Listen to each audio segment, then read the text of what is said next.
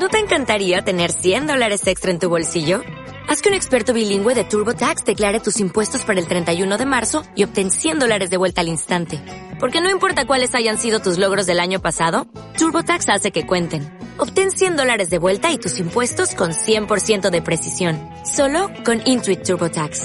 Debes declarar para el 31 de marzo. Crédito solo aplicable al costo de la presentación federal con TurboTax Full Service. Oferta sujeta a cambios o cancelación en cualquier momento.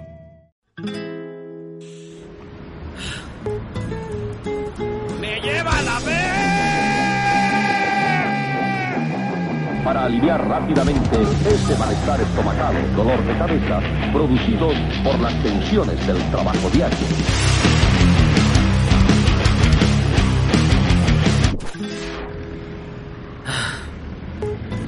A ver, a ver, ¿en qué estaba? ¿En qué estaba?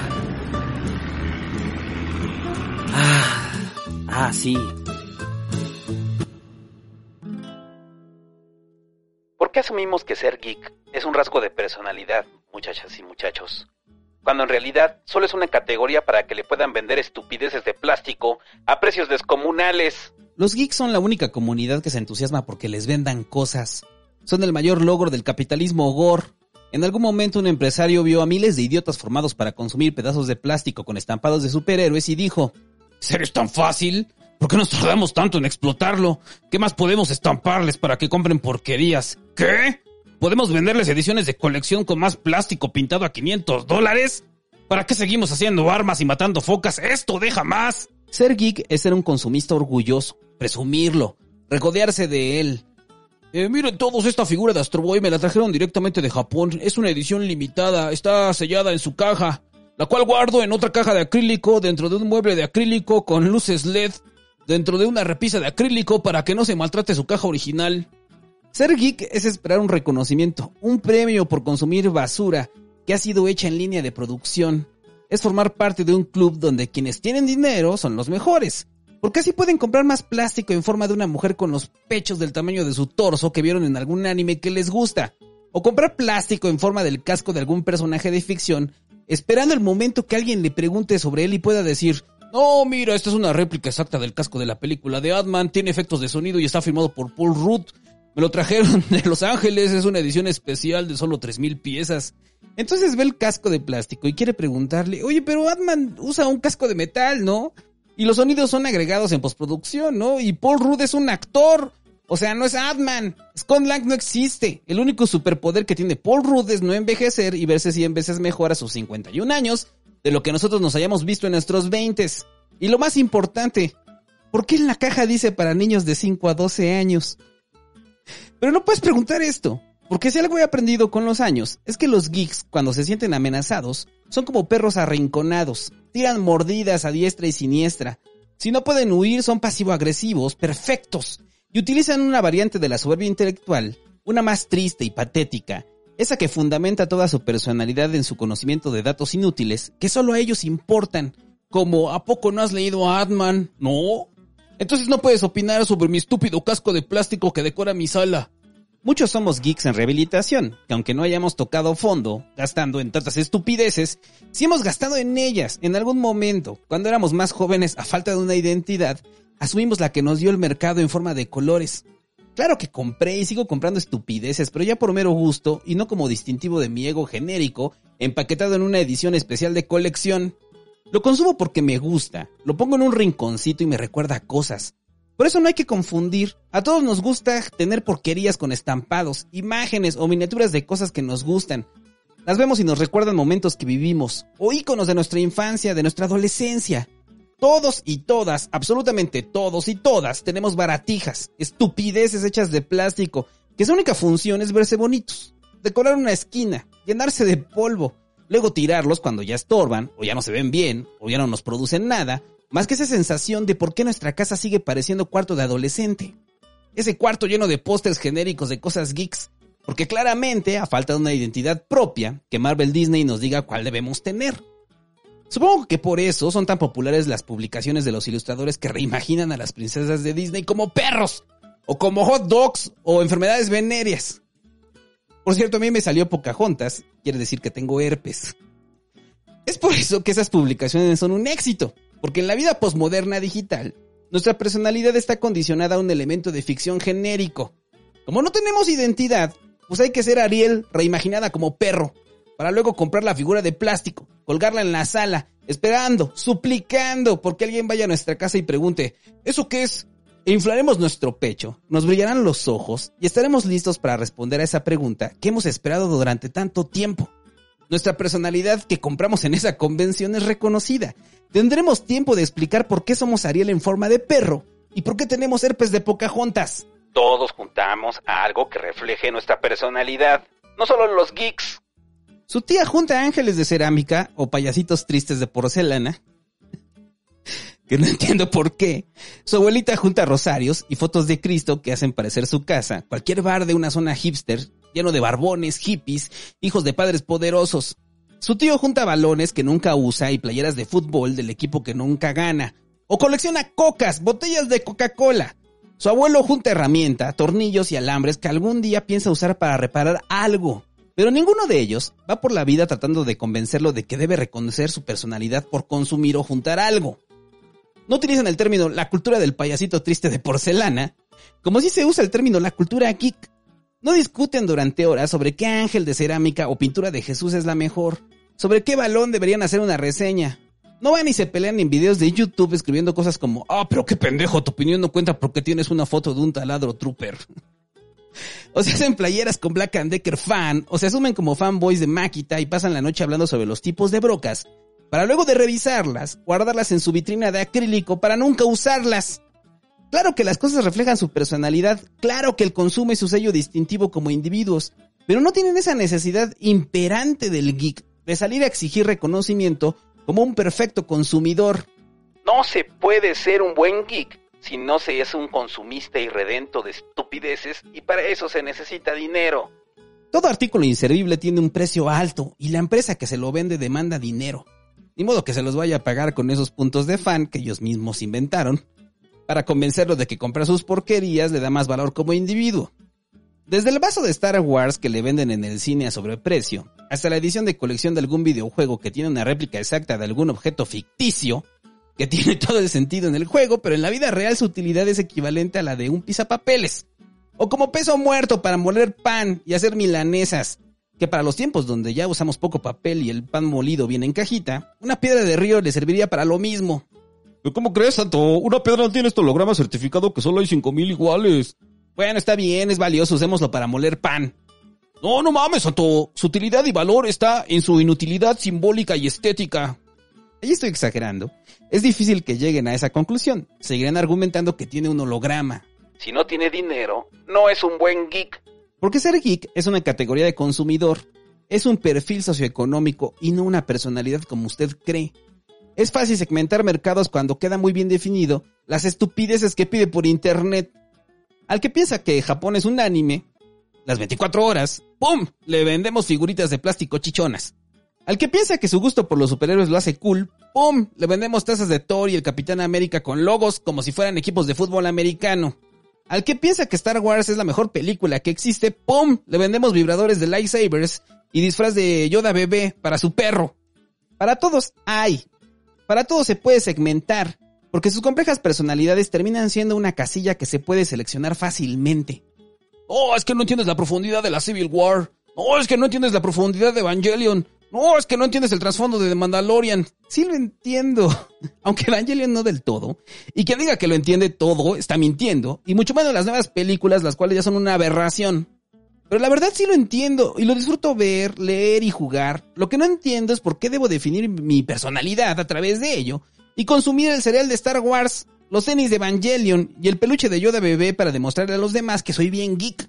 El más geek de todos solo porque aún no saturo la tarjeta de crédito comprando calcetines de Halo.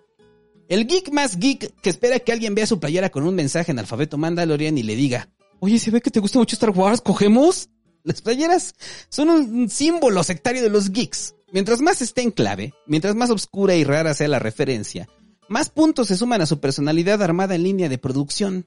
Si suma varias referencias, anota 100 puntos en su geekómetro como siluetas de personajes de algo que le gusta, representados a través de un fenómeno científico que no entienden del todo, con una abstracción visual absoluta y el logo de la ficción estampado en el cuello. Por ejemplo, una playera de la refracción de la luz. donde el espectro de colores son los Avengers y atrás dice Marvel.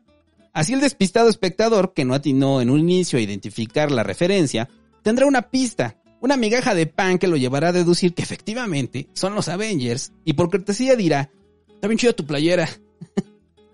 Terminando por cerrar el ciclo de vida y sentido de la playera geek, que empezó desde el momento de la compra en Mercado Libre, donde se lee playeras geeks diversos modelos, porque siempre habrá un modelo que se ajuste a nuestros gustos y transmita nuestra original personalidad. El que esté libre de playeras que pretenden reflejar su personalidad, que arroje las negras manchadas de desodorante primero. Ya estás tan duras.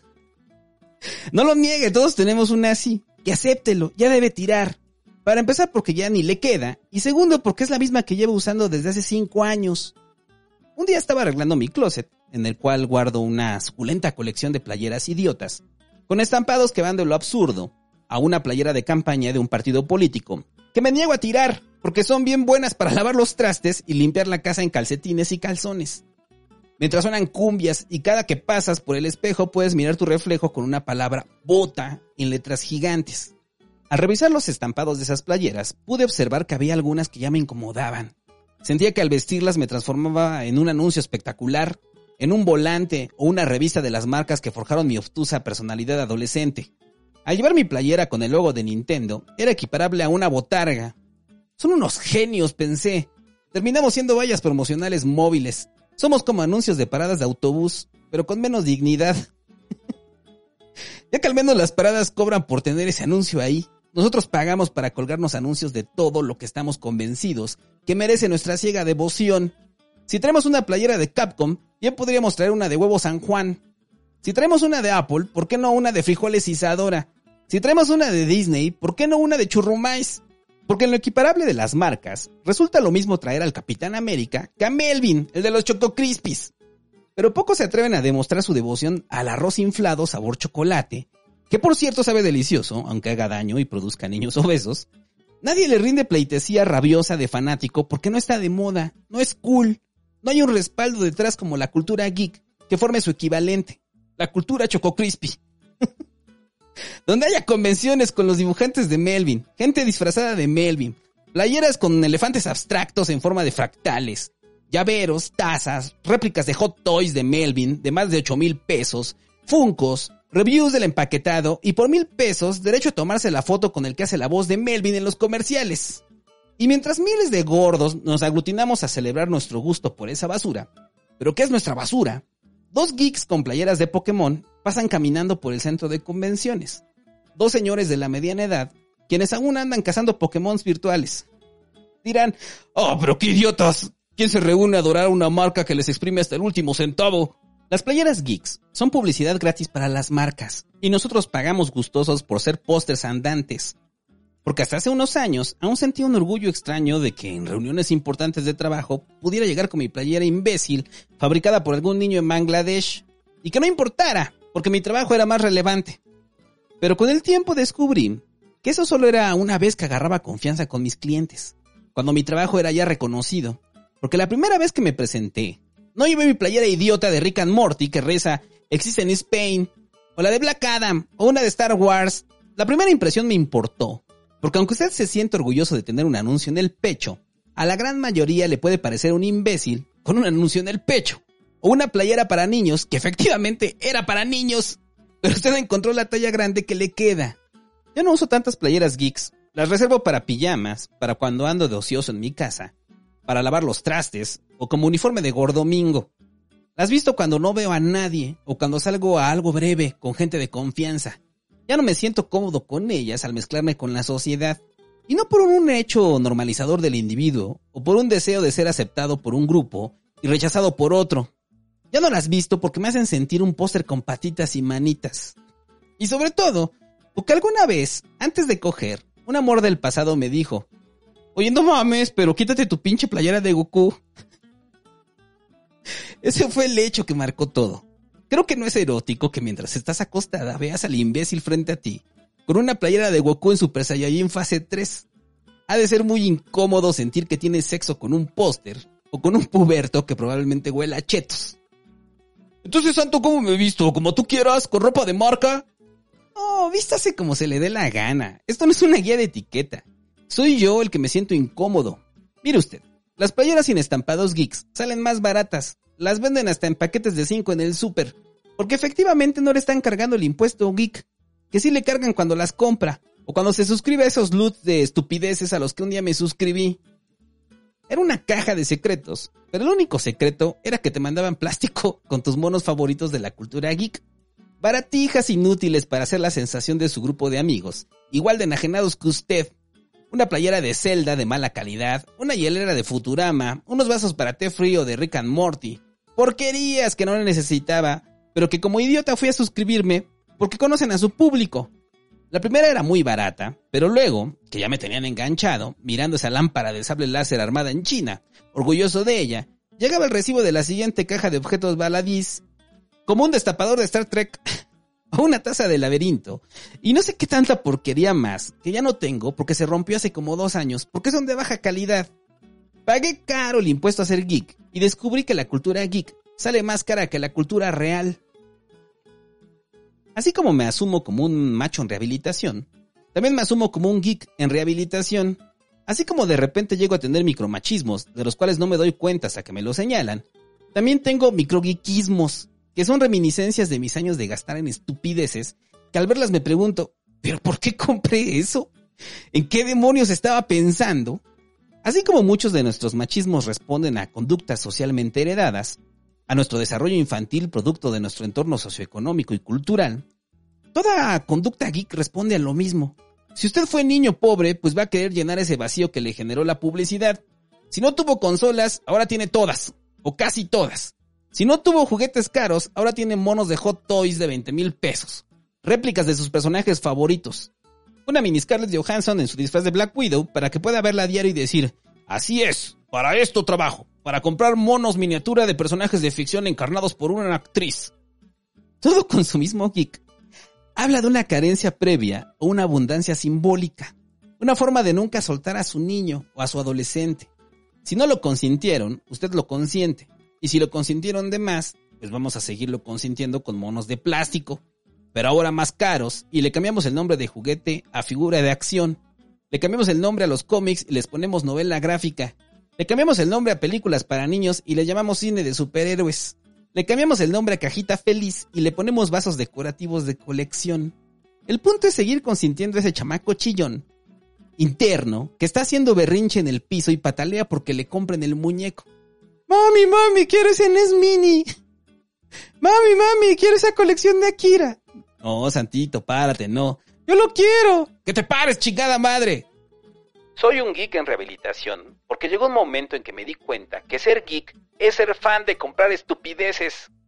Pero a pesar de eso, de vez en cuando me compro algo, porque estoy en rehabilitación, no estoy curado. Aunque ya no use tantas playeras geeks, si veo una de Street Fighter me la compro y hasta subo foto en Instagram. Aunque ya me cague Star Wars, menos de Mandalorian porque es genial, acéptelo. De vez en cuando me compro una playera de Baby Yoda. Mis hielos siguen siendo de Han Solo en carbonita y sí, tengo unos cebas de plástico que armé y pinté, metidos en un protector de plástico y me emputo si los tocan. Por eso están ahí, refugiados del mundo. Estoy en rehabilitación, no curado. Hasta apenas hace un año dejé de comprar cómics de pasta dura, que dan la impresión de que son libros. Pero no son libros, son cómics. ¡Cómics! Hasta Alan Moore lo dijo. Yo escribo cómics. Frank Miller dice, yo escribo cómics. No van por ahí diciendo que hacen novelas gráficas o que es una expresión de arte excelsa. No, hacen cómics. Pero para que usted no se sienta un idiota, se los juntan todos, les ponen pasta dura y los hacen pasar como libros. Soy un geek en rehabilitación, pero aún así no pienso desprenderme de mi basura. Porque es mi basura. Si ya gasté en ella, ahora la disfruto. O espero tener tiempo para disfrutarla cuando me retire. Porque si algo caracteriza al geek, aparte de su gusto por acumular basura inservible, es su incapacidad de reconocer que sus cosas no son una inversión, no son valiosas, son basura y en la basura terminarán.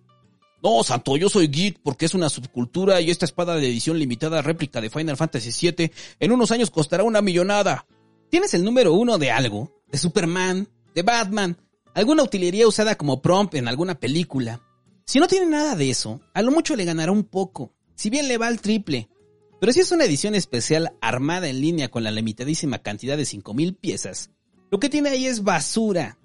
Ah, pero eso no quita que amemos nuestra basura. Y yo amo mi basura. Sobre todo mi póster de Star Wars Episodio 3, La venganza de los Sith, que me gané hace años y me he negado a tirar aunque ya está más desgastado que cualquier anime con más de 200 episodios, o la última temporada de Battlestar Galactica. Trato de ser fuerte y darle unas nargadas a mi chamaco chillón interno que está revolcándose del berrinche en el piso, arrojando baba blanca, gritando, yo lo quiero, quiero esos bookends de Jim Lee de 7 mil pesos. Pero ¿para qué los quieres, Santito? ¿Para qué sirven? Para sostener mis cómics y que se vean bien cool. ¿Solo sirven para eso? No, como crees, no te voy a comprar sujetadores de cómics de 7 mil pesos. Entonces el chamaco chillón comienza a hacer berrinche. Lo jalo del brazo y le digo, ni madres, ya cierra esa página, no los voy a comprar. Y se me revela. Me dice altaneramente, no, no, no me muevo. Y saca la tarjeta de crédito, se sorbe los mocos y agrega, los voy a comprar, feo tú.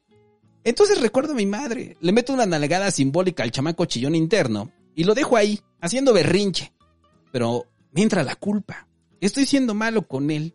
Solo quiere algo bonito, algo con que entretenerse. En Navidad te los compro, ¿va? Cuando pague ese cliente que me debe. Pero el chamaco chillón los quiere ya. No puede esperar y lo grita. Entonces haces lo lógico. Los compras. Y el niño interno sonríe. Pero no es una sonrisa de alegría, es de maldad pura, como el pueblo de los malditos. Ni siquiera te da las gracias. Toma su computadora y comienza a ver qué más estupideces comprar, mientras espera pacientemente a que lleguen sus bookends de Jim Lee. Afortunadamente la tarjeta es rechazada, y tienes esos minutos para recapacitar y preguntarte a ti mismo, ¿qué demonios estoy haciendo? Cancelas la compra, rogando que a tu niño interno se le olvide, y así pasa, se le olvida, porque ahora chilla porque quiere esa réplica de Westeros, tal como lo vio en el intro de Game of Thrones, y se echa de nuevo al piso, saca baba blanca y el ciclo se vuelve a repetir. ¿Alguna vez ha comprado o recibido un paquete con alguna estupidez geek? Que cuando la tiene, la coloca, la mira un rato en medio de hipopótamos de peluche, que no sé para qué sirven, pero la niña interna de mi novia no los quiere tirar tampoco. A los pocos minutos tiene esa sensación de ansiedad de que acaba de gastar dinero en algo estúpido, por culpa de ese niño interno chillón que ahora ya ni lo pela y le vale, y lo dejará ahí lleno de polvo y a usted con ganas de venderlo después. Ese niño que no se sacia de tener juguetes que ni juega, pero siempre está al pendiente de lo que acaba de salir y lo quiere ya. Ese niño interno que es peor que su niño real, porque ahora tiene un adulto idiota que se endrogue para comprarle la basura de novedad. Siempre hay algo inservible que comprar. El ciclo es infinito. Siempre hay una nueva edición, un nuevo mono, una nueva película con su respectivo vaso decorativo, un nuevo objeto ficticio de plástico de edición limitada a 100.000 unidades, Siempre hay nuevas reimpresiones, ediciones, rediseños, afiches, baratijas, bagatelas, chucherías, estupideces de plástico colorido.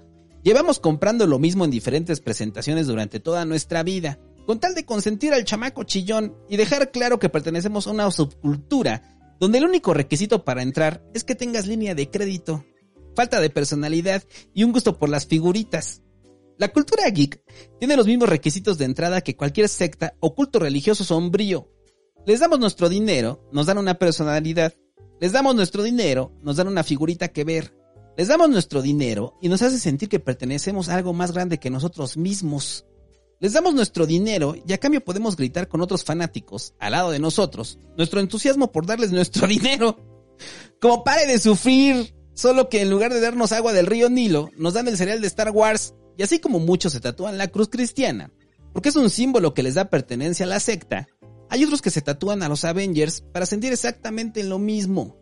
Hace unos años conocí a un imbécil, porque eso era, más allá de lo geek, un imbécil, que presumía con orgullo que se quería tatuar a todos los Avengers en el cuerpo. ya llevaba tres, a Iron Man, al Capitán América y a Hulk, pero ni siquiera se había tatuado a los de los cómics, se había tatuado a los de la película. Era como un vaso promocional de la película, que había cobrado vida.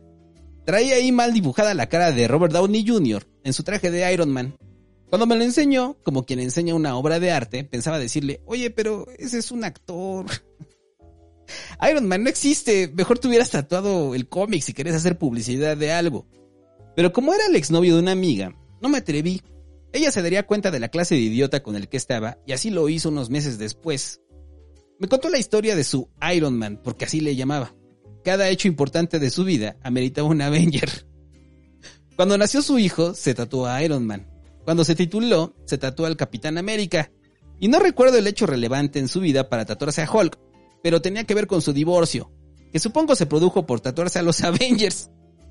Luego de que me los presumió y yo solo atiné a pronunciar la frase universal de ¿qué demonios estoy haciendo aquí? O sea, el ¡órale, qué padre! Me dijo esa frase que no he olvidado hasta estos años. Palabras que nunca ha escuchado ordenadas de esta forma y que hoy será la primera vez que escuche gracias a este podcast. Me dijo, aún no me hago mi Thor porque no me lo he ganado. Este sujeto representaba todo lo que hablo. Estaba obsesionado con tener todo de los Avengers y eventualmente se iba a tatuar a Hawkeye en las nalgas, porque sabemos que ese es el lugar al que pertenece. Consumía todo lo geek y definía su personalidad a través de ello. En su biografía decía geek de sangre. Y siempre posteaba fotos de chicas ataviadas con ropa de Artuditu, porque claro, podía fantasear con tener sexo con Chun-Li, como todos lo hicimos, acéptenlo. Pero no, él quería cogerse a Artuditu. en una orgía con Citripio. Pero lo que más recuerdo es que poseía la peor característica de aquellos obsesionados con lo geek. Se sentía inteligente, casi un científico. Porque The Big Bang Theory le hizo creer que ser geek es sinónimo de ser un científico genio. Aunque hubiera estudiado diseño en una universidad patito, él era como Sheldon Cooper. Aunque se dedicara a diseñar lonas del municipio más irrelevante del país, él era un geek brillante, buscando la oportunidad de demostrar su sapiencia a una chica que confundiera la acumulación de información inútil con cultura, o hacer pasar su conocimiento de cultura pop como conocimiento científico, porque una serie le hizo creer que por consumir monos, plástico y basura, ya puede trabajar en la NASA. No ahondaré sobre The Big Bang Theory porque ya lo hice de forma improvisada al borde del colapso nervioso en un avión. Escuche volar y las apps me dan acidez. Solo agregaré que esa serie le hizo pensar a muchos que comprar chucherías es una personalidad. Les hizo creer que el saber referencias de la cultura geek los podría hacer discutir con Stephen Hawking. Les hizo creer que la acumulación de artículos de colección, luego de saturar las tarjetas de crédito, es un estilo de vida y que las mujeres rubias son idiotas y deben ser educadas, minimizadas, reducidas al panorama amoroso sexual. Deben ser fieles sirvientes y tener una devoción codependiente al geek que está ahí para instruirla, para sacarla de su ignorancia a base de jugar calabozos y dragones, settlers o cualquier otro juego que ella no entenderá, hasta que el bondadoso ñoño abra su esfera de conocimiento hacia ella, le permita pasar del lado privilegiado del conocimiento para llegar a análisis tan profundos, como que los personajes de Stan Lee llevan la misma letra inicial en su nombre y apellido. The Big Bang Theory vendió la idea que detrás de todo geek se esconde una persona inteligente, brillante, un genio introvertido, y que una mujer debe interesarse, compartir al borde del fanatismo los hobbies de su pareja, aunque no los entienda, aunque no les interese. Su papel es acompañarlo porque los nerds están de moda. Y muchas y muchos compraron esa idea y salían a sus trabajos regulares tratando de imitarlos, solo para descubrir que era una ficción, que muchos científicos no son así, que no por consumir usted es inteligente y que efectivamente un alto porcentaje de los geeks son unos reverendos idiotas que se van a tatuar a Black Widow en la otra nalga. Pero no entendieron lo más importante. Hay una diferencia abismal entre un nerd y un geek. Para ponerlo en ejemplos simples, un nerd es Bill Gates, un nerd es Steve Bosniak. Steve Jobs no, porque ese era el mejor publicista que ha inventado la humanidad, casi comparable a otro publicista, nerd malvado, villano de Bond, de Superman, Lex Luthor de nuestro universo y poseedor del tiempo exacto que se tarda en enfermarse de diarrea y comprar papel de baño. Jeff Bezos, que junto a nerds que demuestran que se terminaron convirtiendo en supervillanos, como Elon Musk, Mark Zuckerberg y Larry Page, y muchos más, han transformado al mundo. Nadie afirma que para bien o para mal, solo lo transformaron. Esos son nerds. Los geeks, pues, son el gordo de las historietas de los Simpsons.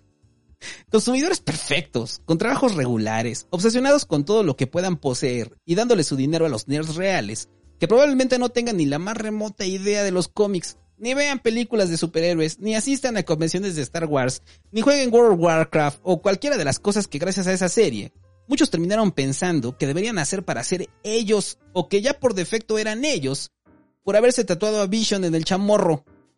Soy un geek en rehabilitación. Porque hubo un tiempo en el que creí que, que el consumo de estupideces era un rasgo de personalidad. Y compré por varios años esa idea idiota de que merecía un reconocimiento por ser un consumidor de cultura pop.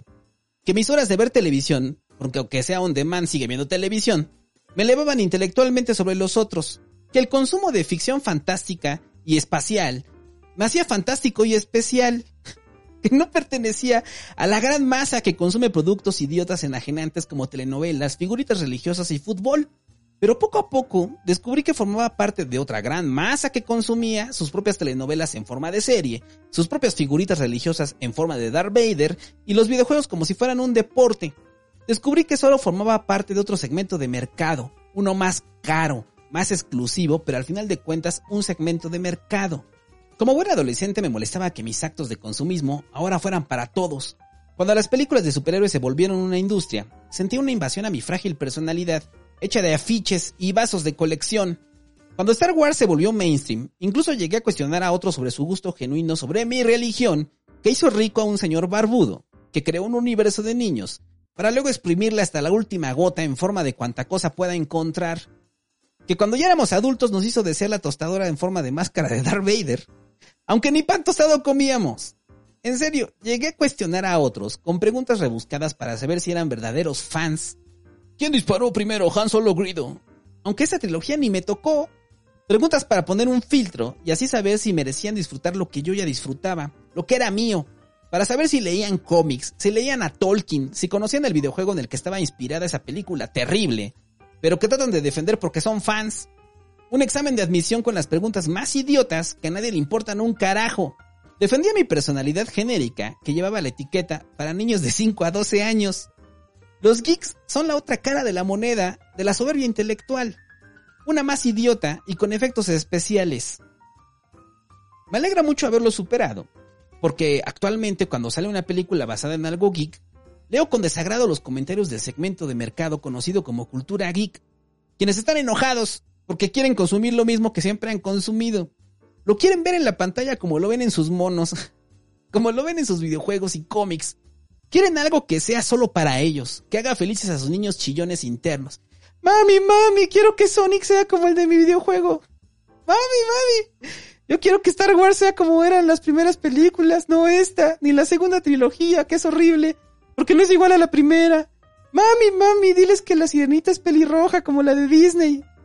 Y una vez que se las dan igual, que vuelven a ver la misma película, que vuelven a leer la misma historia, que vuelven a jugar el mismo videojuego, se duermen abrazando su vaso coleccionable y alguna cosa de plástico que compraron, mientras un empresario los ve dormido, a ese niño chillón, barbón, con la panza salida, entallado en un mameluco de Harry Potter y dice, ¿Es? Yo sabía que era una buena idea dejar de hacer armas y matar focas. ¿Esto deja más? El fanservice es mejor que el petróleo. El que esté libre de chingaderitas de plástico, que aviente el primer Funko. Casi todos los geeks tienen al menos un Funko. Yo tengo dos. Los dos son regalos, pero me gustan. No sirven de nada, son basura, pero basura bonita. Rompí la caja y los puse en esa repisa al lado de los hipopótamos de peluche.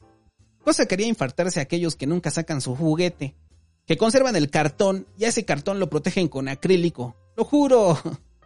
Hay protectores de Funcos que protegen la caja del Funko que contiene el Funko. Es estúpido.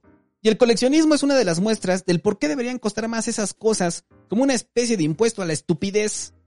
No hay nada más raro que ver a un hombre de la mediana edad cuidando las cajas de sus juguetes contra un grupo de niños. Es como un niñote envidioso con lentes ray y panza salida. Recuerdo que cuando era niño, mi hermano mayor tenía un muñeco de Transformers. Se transformaba en una pistola. Lo adoraba y lo alejaba de nosotros, que éramos mucho más chicos. Tanto lo adoraba hasta que un día entró en razón que él ya era un adolescente y nos lo regaló. El Transformer habrá durado unos días hasta que terminó desmembrado por el desgaste. Mi hermano no ocultó el horror, pero se resignó al ver el juguete cumplir su destino, porque entendió que era un juguete y esa era su función. También por ese entonces, no recuerdo si antes o después, yo estaba obsesionado con las tortugas ninja, y lo único que quería de Reyes y cumpleaños porque cuando naces un día después de Reyes, o tienes Reyes, o tienes cumpleaños, era tener a las cuatro, las cuatro tortugas de plástico verde en mis manos.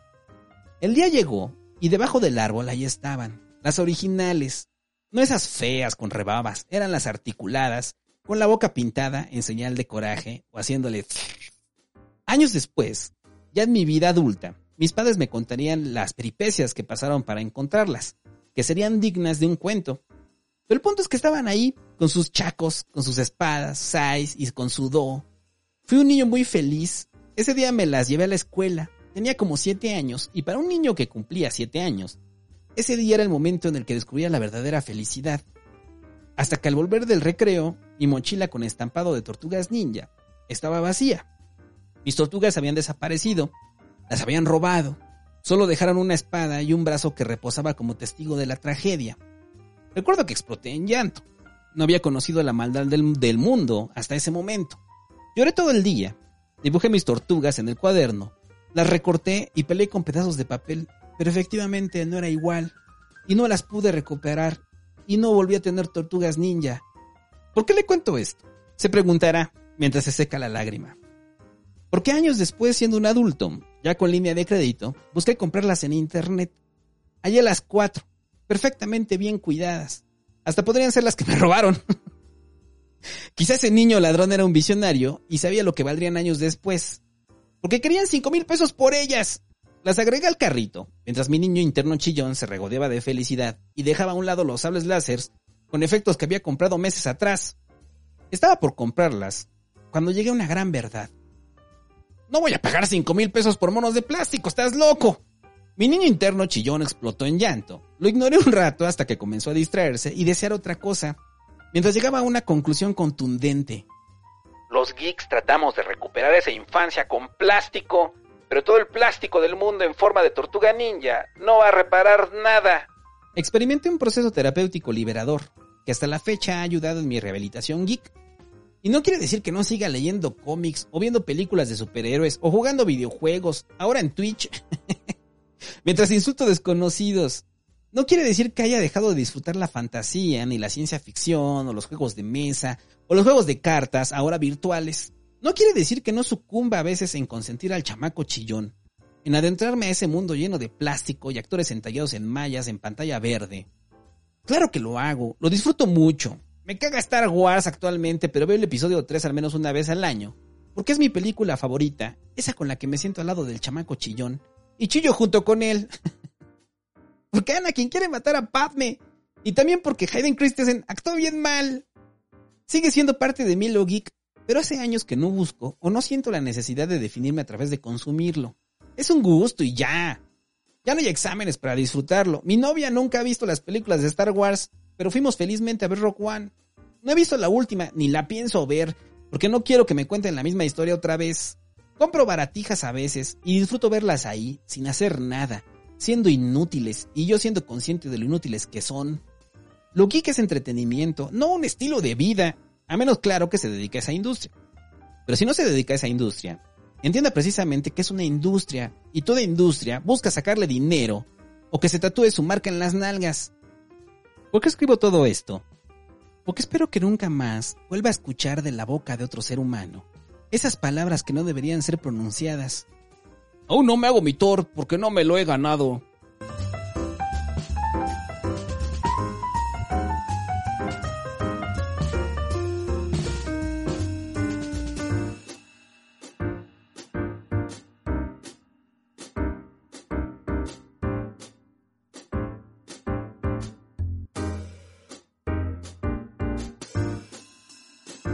Este podcast es traído gracias a toda la gente que apoya este proyecto en Patreon, en Twitch, suscribiéndose con su cuenta de Amazon Prime y ahora en YouTube como miembros, miembros de la comunidad que son como, es como una cultura geek. no, no es una cultura geek, es apoyar a la vida me da acidez. Recuerde que para que tengan créditos en el podcast, eh, tiene que ser el sobrecito de Río Pampa arriba. Los suscriptores de Twitch no tienen crédito en el podcast, pero tienen acceso a todos los programas exclusivos, al igual que toda la gente en Patreon, eh, que es de Sobrecito de Repan, al igual que los miembros de YouTube, que son Sobrecitos de Repan. Entonces, si usted quiere programas exclusivos, como en ese momento que está el porno me da acidez, vaya a Patreon o suscríbase gratis con su cuenta de Twitch Prime. Los enlaces están en la descripción o hágase miembro de este canal. Y este podcast es traído gracias a Orlando Laigía 777, a The Rock, a Mobo, a Maverick Fuentes, a Luis Rivera, a Andrés Olea, a Ricardo Sánchez, a Big BC, a Marco Flores, a Francisco Vázquez, a Xochiquet Saló, a Luis Jacome, a Pedro Pérez Pliego, a Edgar Isaac Nieves Reyes, a Sebastián Morales, a Andrea Nájera, a Ortiz, a Eve Yard, a Hernán Rubén García Estrella, a Angel, a Crash Zero, a Silvano, a Miguel Agustín, a Ezequiel Tapia, a Ale Parres, a Arturo Celis, a Gabriela García II, a Ismael Hernández, a Urciel Seferino, a Julián Benítez Domínguez, a BMX para principiantes. si aprender BMX ahí con BMX para principiantes, a Carlos Canizal y ya muchachos. Muchas gracias, en serio, a toda la gente que apoya. Eh, recuerde que si está en Twitch tiene que renovar su suscripción mes con mes, porque pues así funciona Twitch, pero sigue siendo gratis. Y en Patreon pues es automático y aquí en YouTube es automático. Gracias a todos. Vaya y escuche el porno, me da acidez eh, para los que se están haciendo ahorita exclusivos. Y si no lo quiere hacer, pues no lo haga. Hay contenido para todos. Y ya. Deja de comprar pendejadas de plástico, muchachos. Adiós.